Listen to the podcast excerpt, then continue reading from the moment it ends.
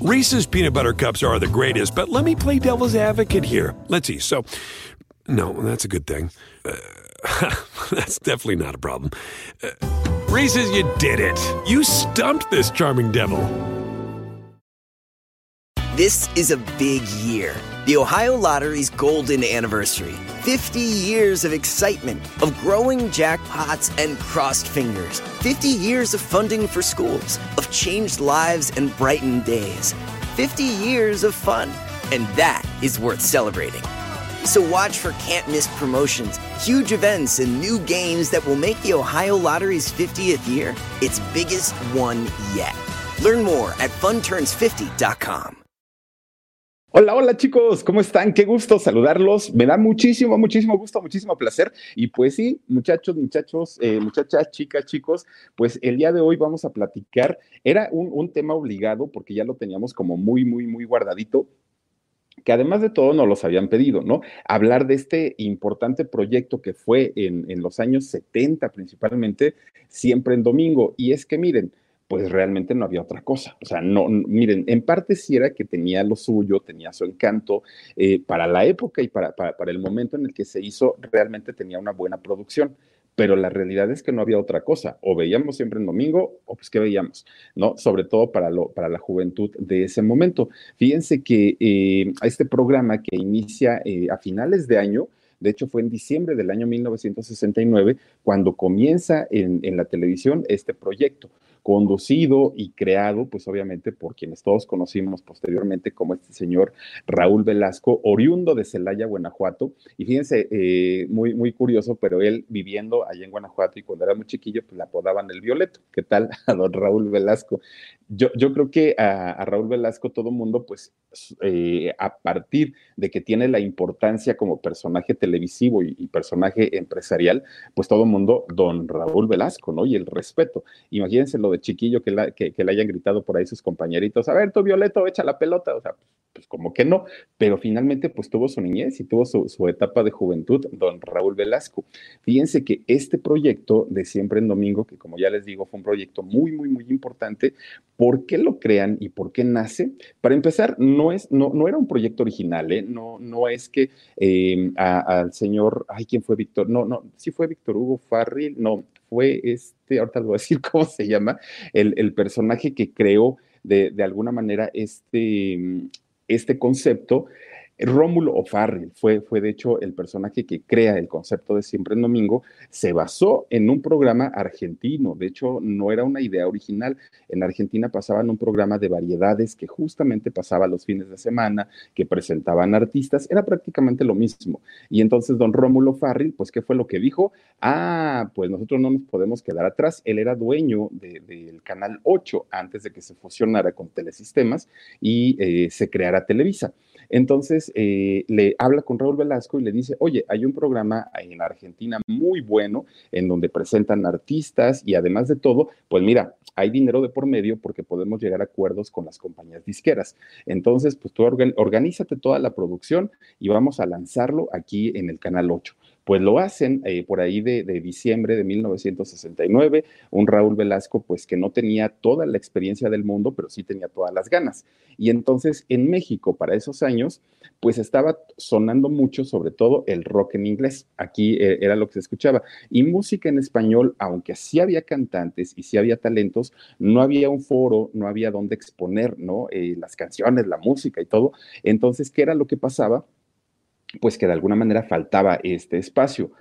Les cae como anillo al dedo porque no había competencia en ningún sentido. O sea, no había ningún otro programa que le diera promoción a, los artistas mexicanos, a los artistas latinoamericanos, pero además no había internet. Entonces, por lógica, pues no había eh, redes sociales, no había eh, YouTube. Entonces, pues por ahí tenían una, un, una ventaja muy importante al crear y al hacer este programa eh, llamado Siempre en Domingo. Fíjense que entonces, posteriormente, ya la empresa de don Rómulo O'Farrill, que era el Canal 8, se fusiona con el Canal eh, 2 eh, y crean esta empresa enorme que es Televisa, y a partir de ahí, semana a semana, bueno, se transmitía el, el, el programa de Siempre en Domingo, normalmente duraba tres horas eh, el, el programa.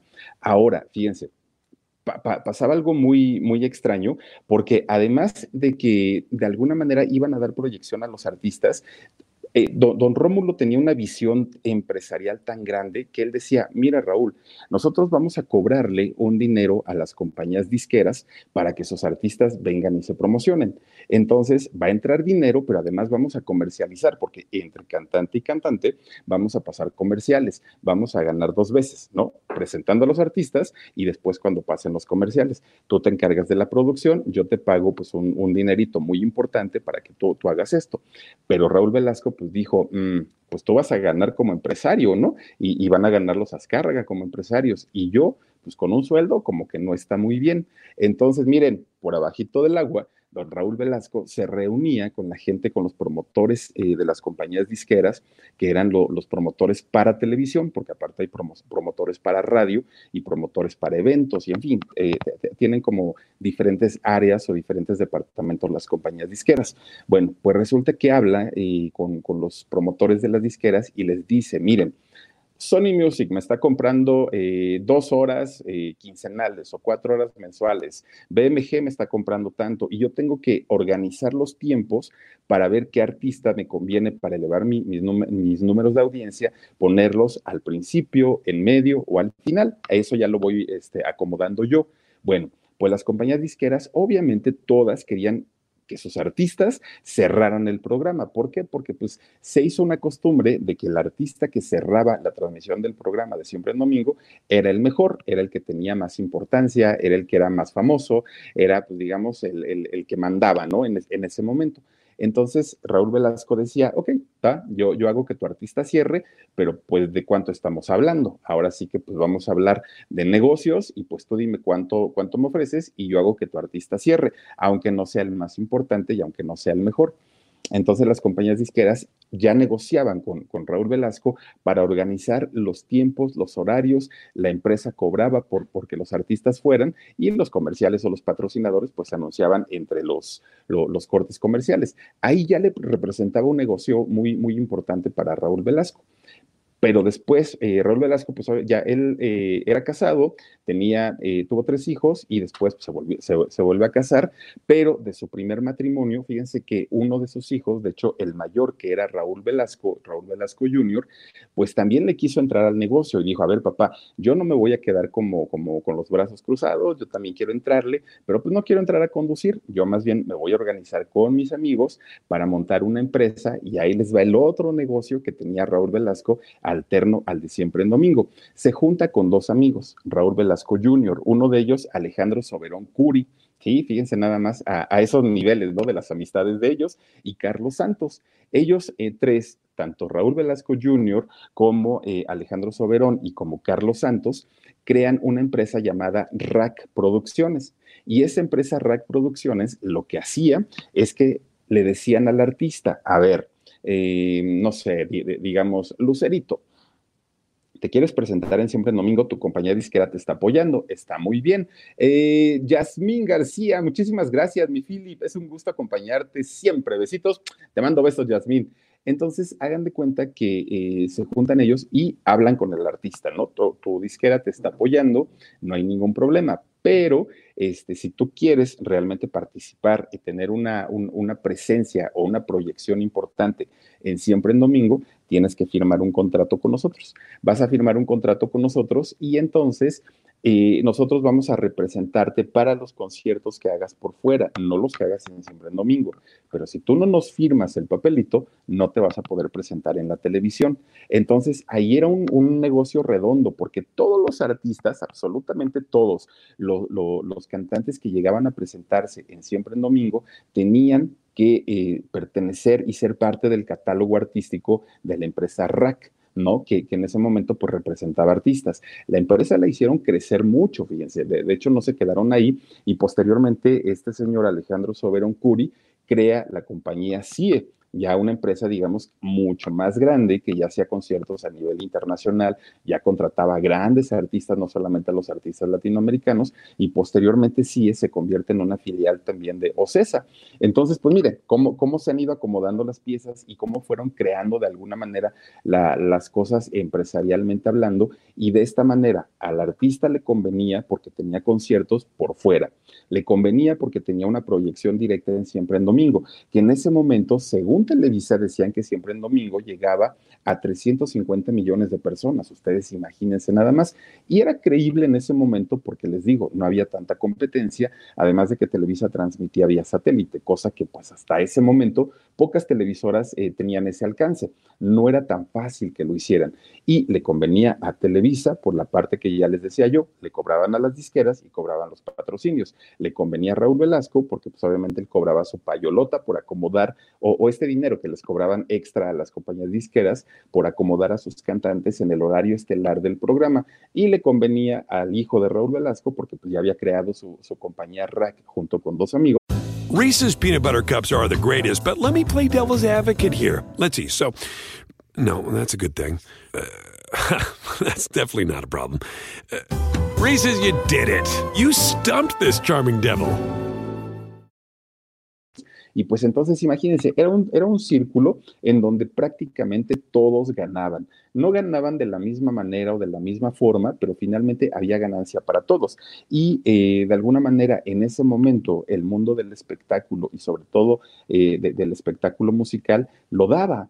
Por, porque los conciertos siempre han sido caros, siempre, siempre, siempre, pero además de todo, en México somos muy musicales y eso ayuda muchísimo porque a diferencia de otros países en donde a veces los artistas batallan mucho para la venta de boletos, aquí, bueno, artista que se presente generalmente tienen llenos totales, generalmente.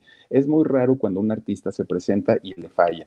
¿Por qué? Porque en México hay público para todo. Miren, vivimos en un país tan grande, en una ciudad de México tan grande, que hay gusto absolutamente para todo. Y si se presentan cantantes de banda, de, de reggaetón, de salsa, de cumbia, de pop, de inglés, de lo que sea, siempre va a haber público y siempre se van a, llenar. Entonces, en ese momento que eh, siempre en domingo, miren, Marta Chávez, muchísimas gracias, gracias por tu super sticker.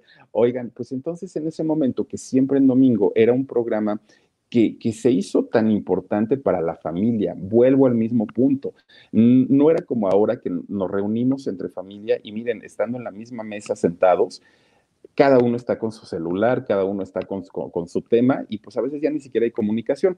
En ese entonces, como no había esta tecnología, pues sí las familias se reunían para ver siempre el domingo y estaban aparte criticando que si las, eh, los atuendos de los artistas, que si quien canta bien, que si quien canta mal, que si quien cantó en vivo, aunque todos los cantantes en ese momento, la realidad es que cantaban eh, con playback porque también hay una logística. Para cantar en vivo tienen que sonorizar cada uno de los instrumentos que se van a tocar durante la transmisión en vivo y después el cantante tiene que agarrar su microfonito personal y hacer su sound check o, su prueba de sonido y eso lleva mucho tiempo. Entonces, para evitar, y como siempre el domingo era un programa en vivo, pues lo que hacían era eh, meter playback, ¿no? En, el mejor de los casos, y eso hablando de artistas o de cantantes que tenían una eh, una voz muy, muy, muy eh, colocada, una voz bastante buena, los dejaban cantar con pistas, es decir, ponían la música grabada y ellos cantaban en vivo. Pero eso era en el mejor de los casos, porque generalmente cantaban eh, con playback y entonces pues iba uno tras otro, ahí iban saliendo. Pero lo que sí tenían es que reunían a toda la gente, reunían a toda la familia. Ah, ya me quitaron por aquí. Miren, gracias a Laura. Michelle dice, Filip, anoche no pude dormir, eh, ay, espérame, porque aquí se me tapó, escuchando todos los alaridos que has hecho, me asusta, pero me gusta. Oye, Laurita, pues fíjate que sí, hemos subido. Nora Rosales también, te mando besos. Hola, Filip, eh, recuérdale, eh, recuérdales a todos dejar su like, por favorcito, gracias. Les recuerdo también que los alaridos, de hecho, hoy subimos uno que grabamos el año pasado en un lugar llamado Celestún, muy cerquita de Celestún, en Mérida, entre Campeche y, Yucatán. Está bien interesante porque es una ciudad fantasma, es un lugar en donde por alguna razón, y de hecho ahí se los cuento todo, eh, de repente pues la gente se empezó a ir, se empezó a ir, se empezó a ir, quedaron pocos habitantes hasta que quedaron dos nada más, pero esos dos habitantes tienen historia. Ojalá lo puedan checar ahí en el canal del alarido y también si me hacen el favor, suscríbanse por favor. Bueno, fíjense que para mucha gente y sobre todo para el público, pues don Raúl Velasco era la institución en la comunicación. Eh, de alguna manera tenía el cariño y tenía el respaldo del público.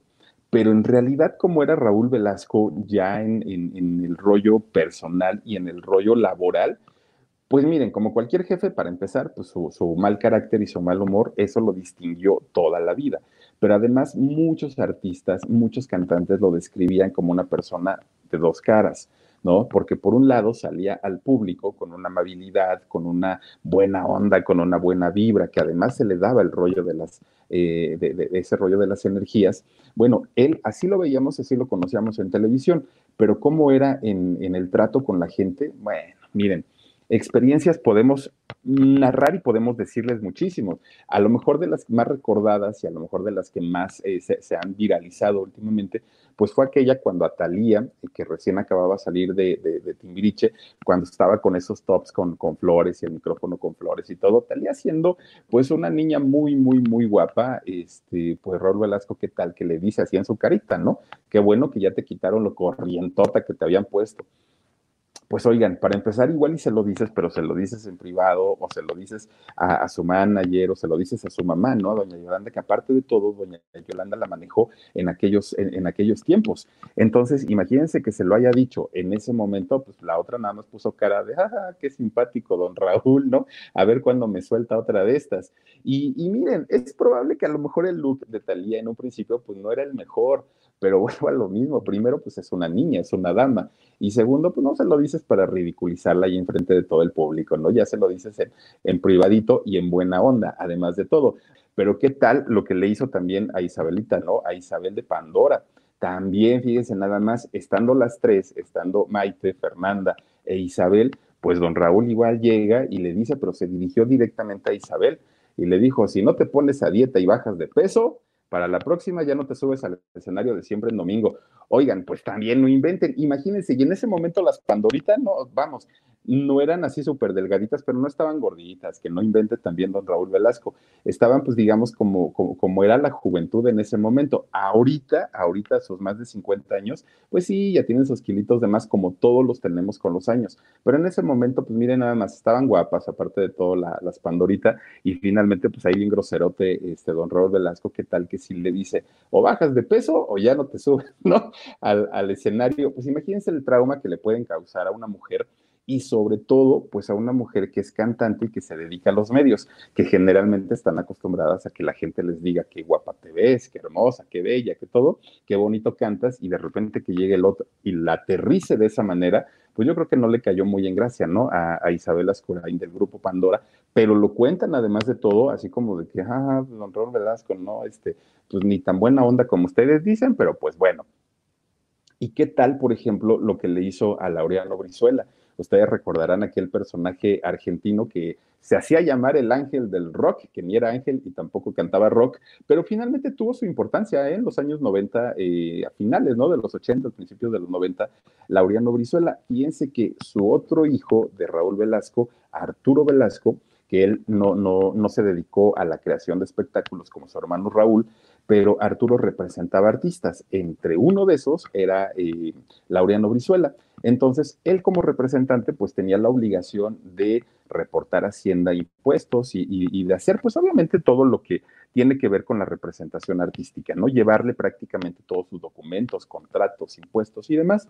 Pues resulta que, eh, pues por ahí se le olvidó al señor reportar un, ingreso de 400 mil dólares y entonces, pues eh, la, la, Policía de México, la Secretaría de Hacienda, que ya tenía problemas con algunos otros cantantes porque no pagaban impuestos, pues dijeron, pues es que hay que dar un escarmiento y hay que empezar eh, a, darles un susto para que los demás paguen, porque si no lo hacemos así, al ratito ya no van a querer pagar ellos y, tienen que hacerlo porque finalmente están generando ingresos.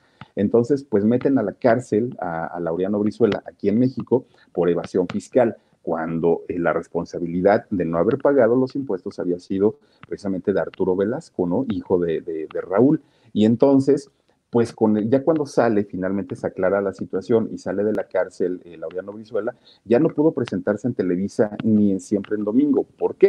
Porque obviamente don Raúl tenía miedo que eh, Laureano fuera a contar las cosas como, como habían sucedido y la imagen de su hijo pues quedara en el suelo. Entonces lo vetó y lo vetó no nada más de Siempre en Domingo, lo vetó prácticamente de toda la empresa, imagínense nada más. Ahora, en algún momento, también por ahí en Televisa, desfiló una figura infantil que en ese momento tuvo mucho éxito, por la razón que ustedes quieran, ¿no? No, no fue Topollillo, fue eh, Cepillín, el payasito de la tele, este, este señor Ricardo González, odontólogo de profesión, pues de repente este, va y hace, le hacen un contrato la gente de Orfeón, eh, el señor Azcárraga, bueno, Rogerio Azcárraga, le hace un contrato, le graba discos y lo pone en un programa de televisión justamente en Televisa.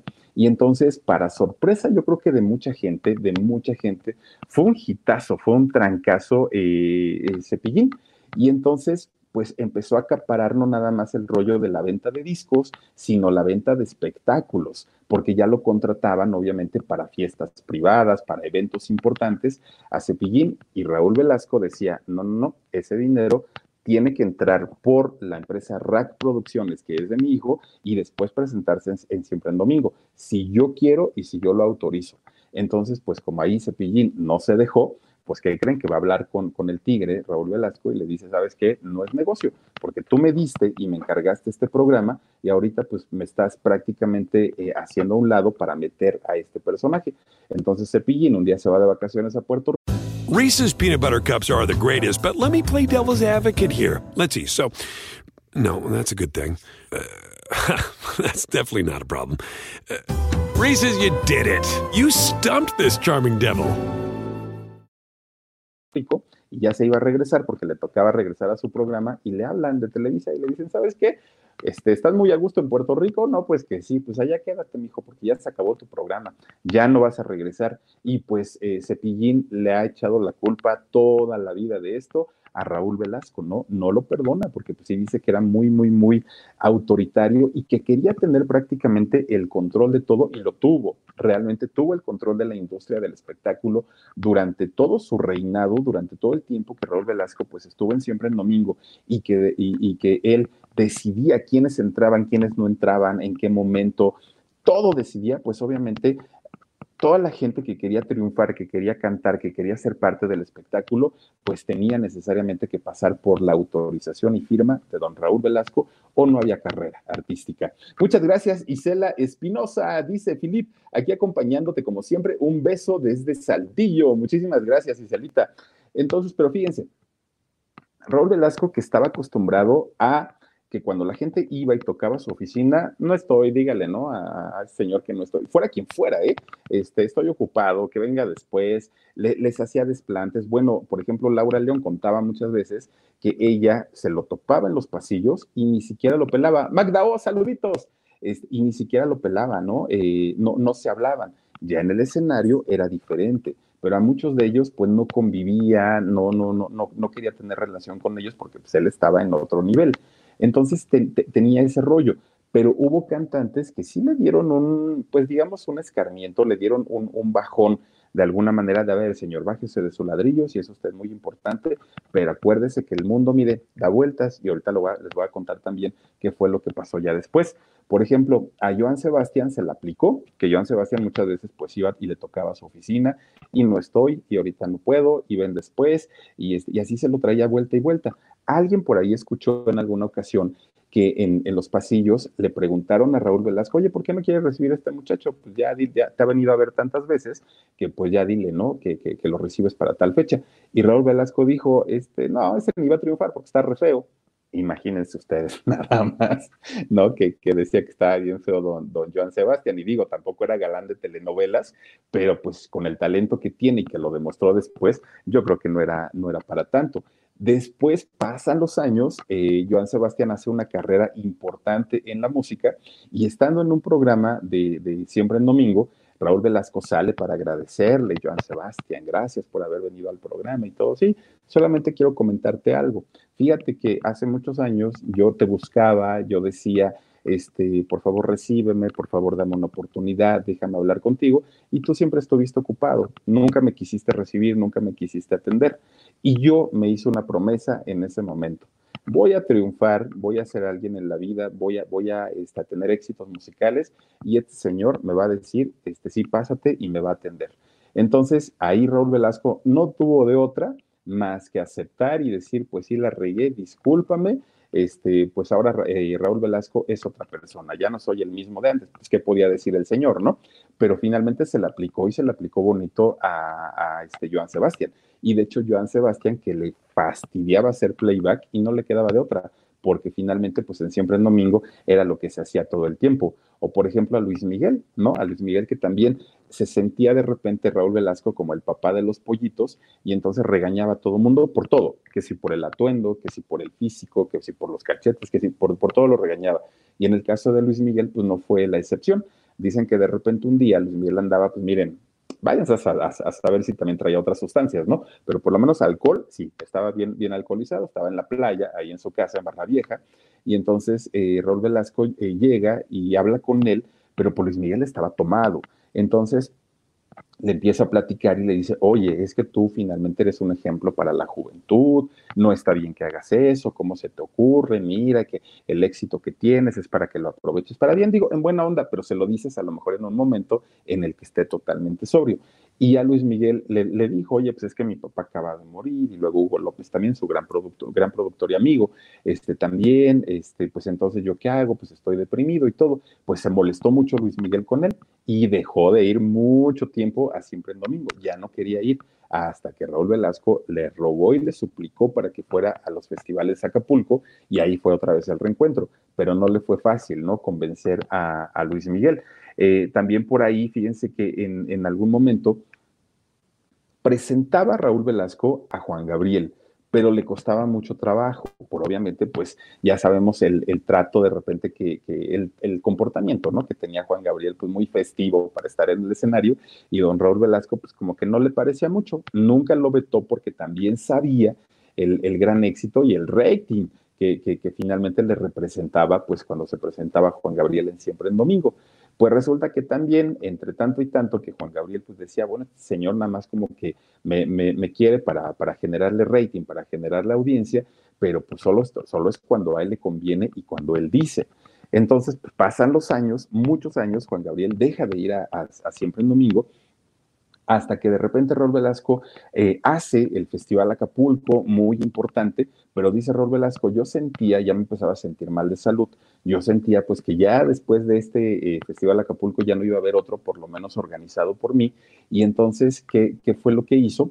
que eh, ah, va, a buscar a Juan Gabriel y le dice, oye Alberto, pues por favor preséntate en el Festival Acapulco. Y Alberto le dijo, no, no, muchas gracias, tengo, así como, así como lo hacía eh, Raúl Velasco de no puedo, no tengo tiempo, este, vuelve mañana, vuelve pasado y todo. Juan Gabriel, ya siendo el gran artista que era, pues se le aplicó igualito y le dijo, no, sabes que no puedo, no tengo tiempo. Y pues ahí tienen al otro que le dijo, te lo suplico, por favor, te lo ruego, este, dame ese, e, e, ese concierto, yo te apoyé mucho y pues ahora lo único que pido pues, es que me des el chance de presentarte y hagas un espectáculo ahí en el, en el festival. Se lo pidió de una manera ya totalmente distinta, ya totalmente cambiado, que pues ya no le quedó de otra, ¿no? A Juan Gabriel más que decir, órale, yo cierro tu festival Acapulco, gran espectáculo y gran show que dio allá, ¿no? Este Juan Gabriel, pero finalmente fueron artistas muy importantes que le hicieron ver su suerte y que además de todo le recordaron todo lo que había sido Raúl Velasco de gacho en, en, el inicio, sobre todo, de la carrera de cada uno de ellos, ¿no?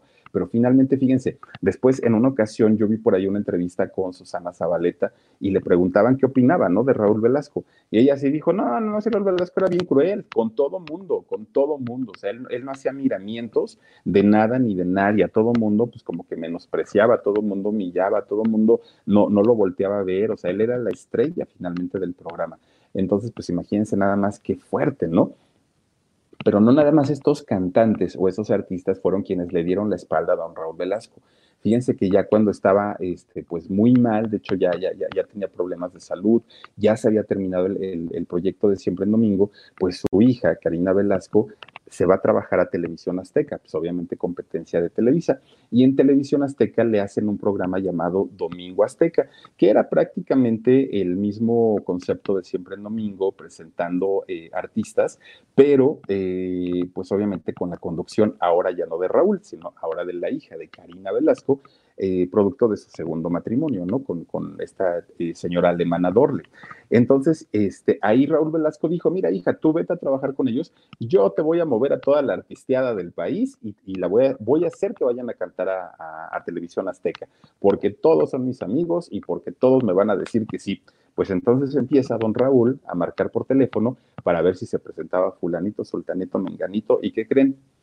Todos le dijeron, no, señor, no, usted fue una maravilla en Televisa, usted era el mandamás en Televisa, pero ya no lo es. Entonces, pues ahorita miren, si yo me voy y me presento a Televisión Azteca, pues lo que va a pasar es que me van a vetar de Televisa y usted no me va a dar trabajo. Entonces, con la pena, no puedo.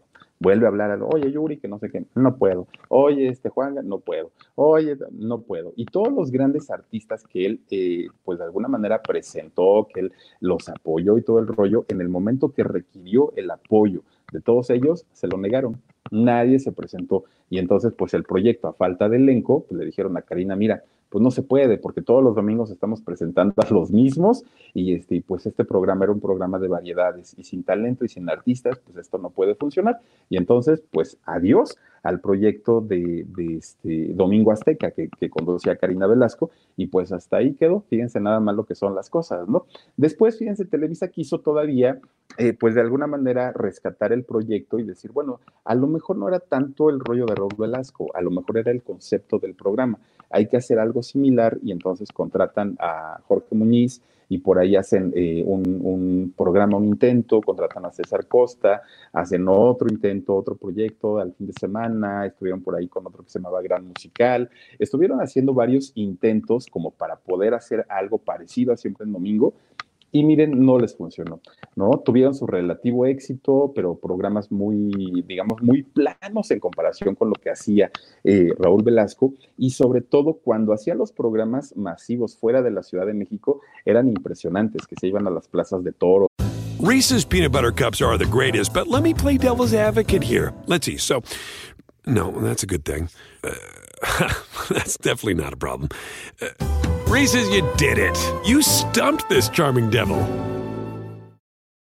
Se iban a los estadios, hacían estos conciertos enormes con muchos artistas. Ahí realmente era cuando se lucía mucho Raúl Velasco. Y cuando estaba en la Ciudad de México, en el famoso Foro 2, pues ahí le iba muy bien, muy bien, pero presentaba artistas, digamos, mm, en, un cierto nivel se lucía mucho cuando salían, ¿no? Cuando, cuando iban fuera de la Ciudad de México y finalmente, pues, ah, también hicieron por ahí una, intentaron hacer una continuidad del Festival Acapulco que produjo Luis de Llano y era el famoso Acafest, pues tampoco les funcionó, hicieron no me acuerdo ni cuántas ediciones de, ese proyecto y finalmente pues lo, lo, terminaron porque pues obviamente no hubo una importancia como la había tenido el primer Festival Acapulco, donde trajeron artistas, trajeron a las Spice Girls, trajeron por allá la princesa Estefanía de Mónaco, venía Julio Iglesias, Enrique Iglesias, o sea, traían cantantes de verdad de talla internacional y después en el Acafés pues ya presentaban artistas como más locales, entonces ya no les funcionó tanto.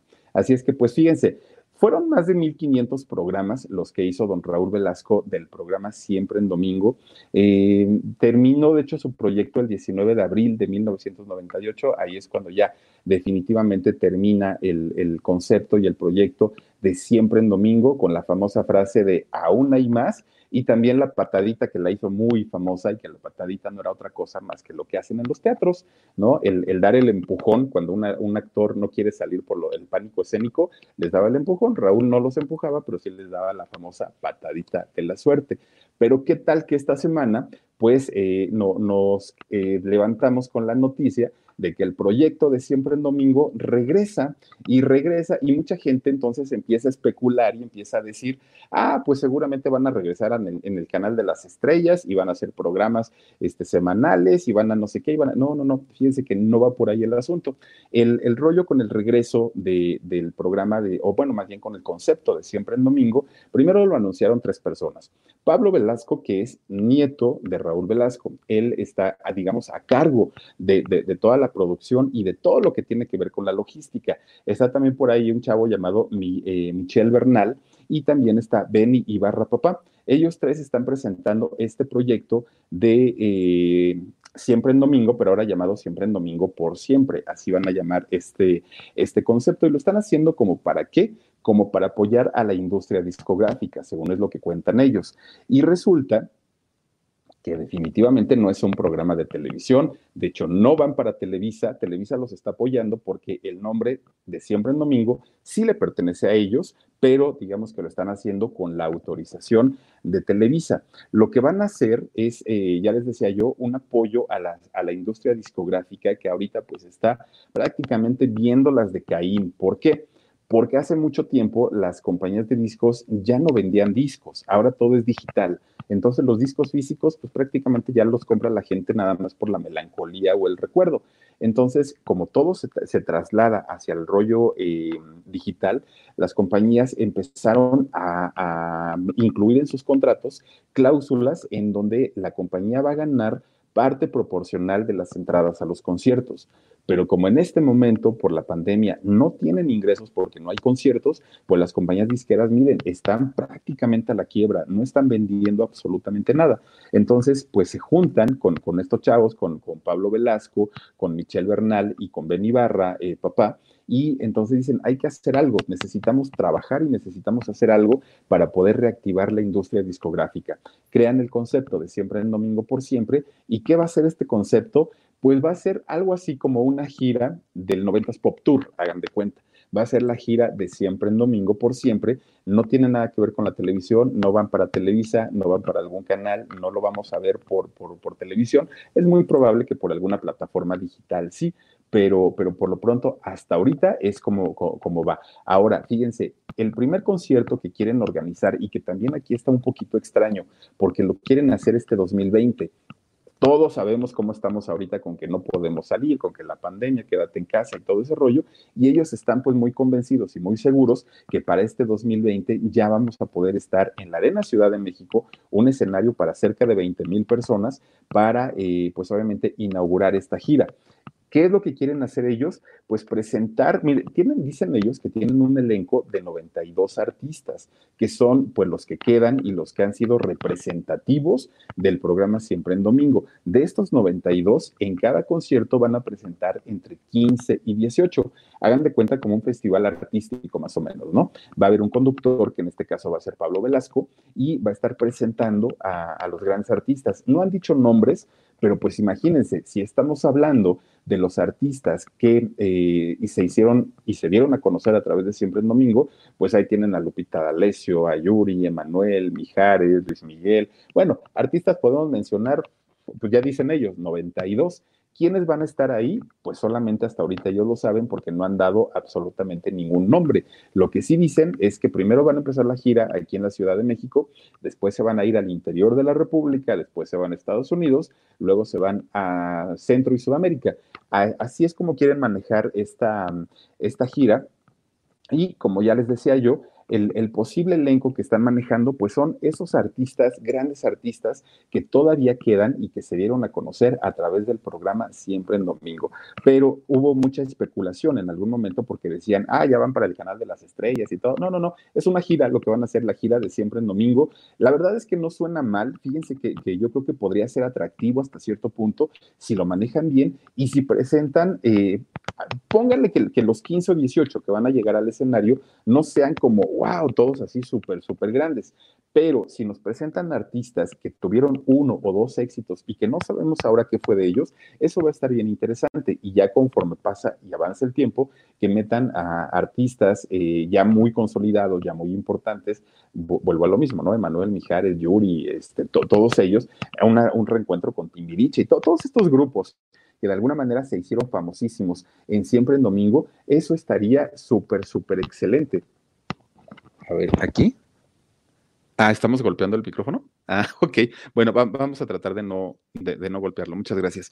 Este, sí, entonces eh, yo, yo creo que esta gira puede funcionar bastante bien, pero sí creo que se están adelantando muchísimo porque ya lo quieren hacer ahorita con el, con, con, el rollo de la pandemia. Dicen que el primer concierto lo van a hacer este 2020 y pues ahí está lo complicado o, lo raro del asunto, porque pues no están los tiempos, ¿no? Como para que lo estén, eh, eh, lo estén pensando como para este año. Ojalá se esperen un poquito más o por lo menos piensen en la gente y que no se estén arriesgando tanto.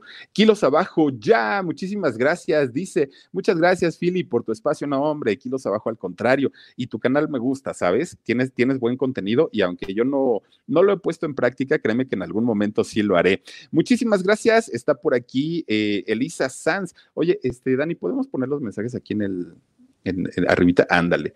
Dice María Lascano, hola mi Philip, mando, ¿qué dice? Mando mucho amor. Oye, ¿quién es, ¿quién es Omar? Ah, mira, Omar eh, fue mi compañero de trabajo durante muchos años en radio y después cuando empiezo yo con, con esto del YouTube, le dije, oye, Omarcito, pues este, ayúdame, ¿no? Y, y, me ayuda mucho y muy bien y le sabe aparte a todo este rollo. Y ahorita, como no está, pues está mi sobrino Daniel. Entonces, pues por aquí anda. Eh, Erisa la cacariza. Muchísimas gracias.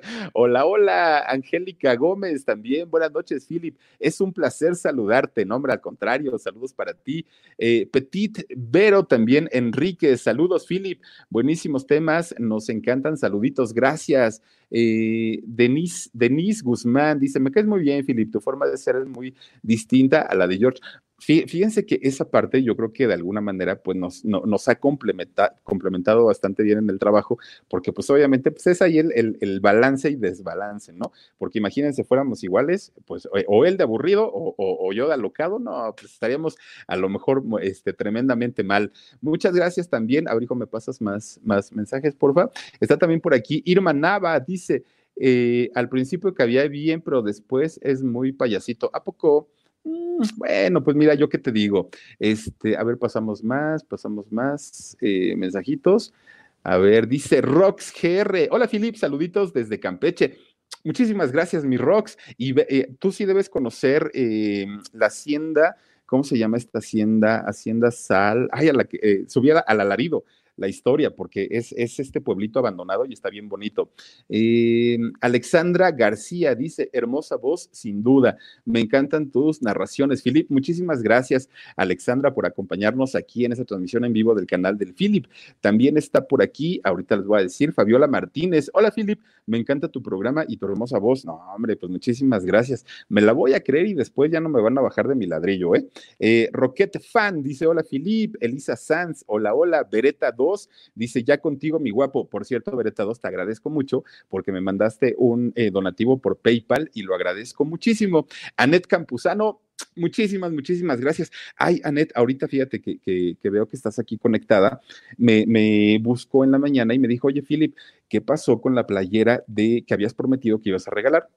Le dije, ya está lista, Anet, nada más que tengo un revoltijo con los mensajes en Messenger y no encuentro el, de la chica a la, que, a la que se la voy a mandar. Y me dijo, Anet, yo te ayudo a localizarla, no te preocupes. Entonces, este, Anet, vamos a ponernos de acuerdo para poder mandarle su playera y con todo gusto lo hacemos.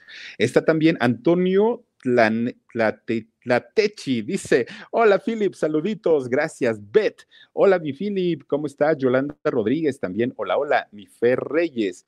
Dice, noches, Philip, ya listo para otro en vivo. No, hombre, mi Fer, te lo agradezco muchísimo. Está también por aquí, ay, ay, ay, Pisces 16, como todos los días, Inés D la voz más sexy de YouTube, la de mi Philip. Ay, mi querida Inés D, te mando besos. Lupita Preciado también, muchísimas gracias. saluditos. Ninos Camaría, Philip, una voz que enamora. Ah, ya, en serio que me voy a poner el rebozo. Este, Isabel Espinosa. Hola, Philip, muy interesante tu información. Gracias. Al contrario, gracias a ustedes. Arturo Godínez, saludos, mi Philip. Un saludo para mi esposa Vero, que los ve a diario. Arturito, muchísimas gracias, mi hermano, para ti, para tu esposa también.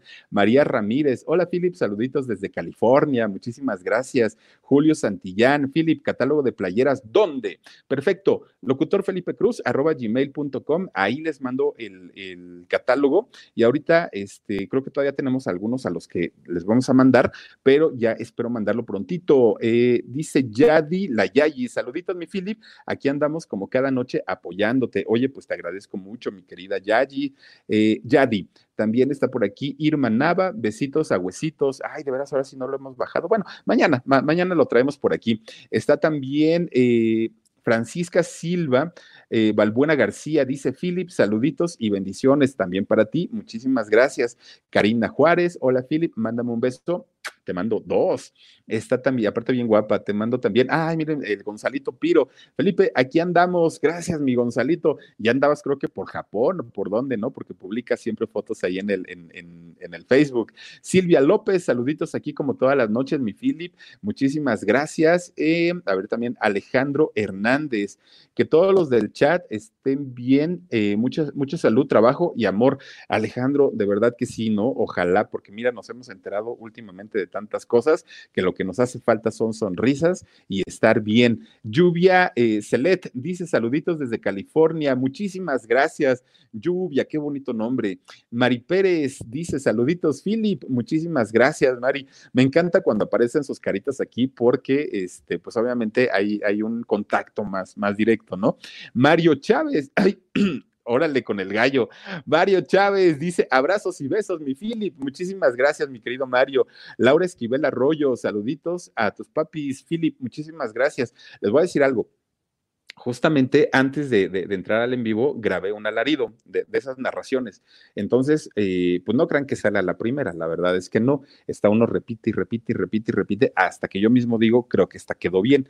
Entonces me llego a tardar hasta dos horas para grabar en voz el alarido.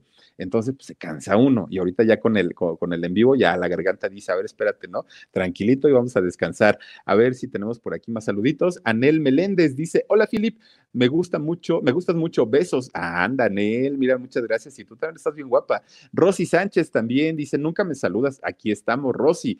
Gracias y bienvenida. También eh, está por aquí Laurita Patito. Saluditos, Philip. No me pierdo ninguno de tus programas y te lo agradezco mucho.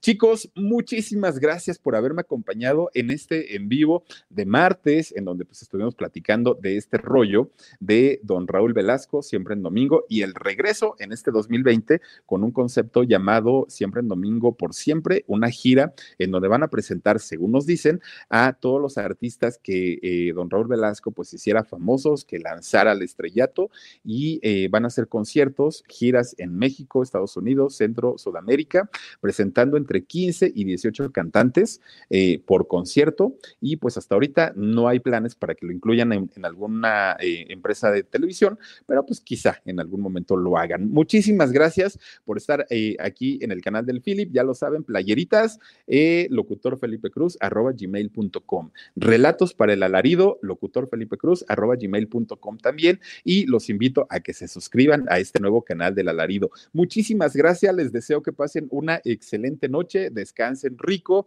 Eh, pues nos vemos el día de mañana, ya lo saben, dos de la tarde, productora 69 y Jorgito Carvajal, y diez y media de la noche, aquí en el canal del Philip. Cuídense mucho, pasen una bonita noche y nos vemos el día de mañana. Gracias.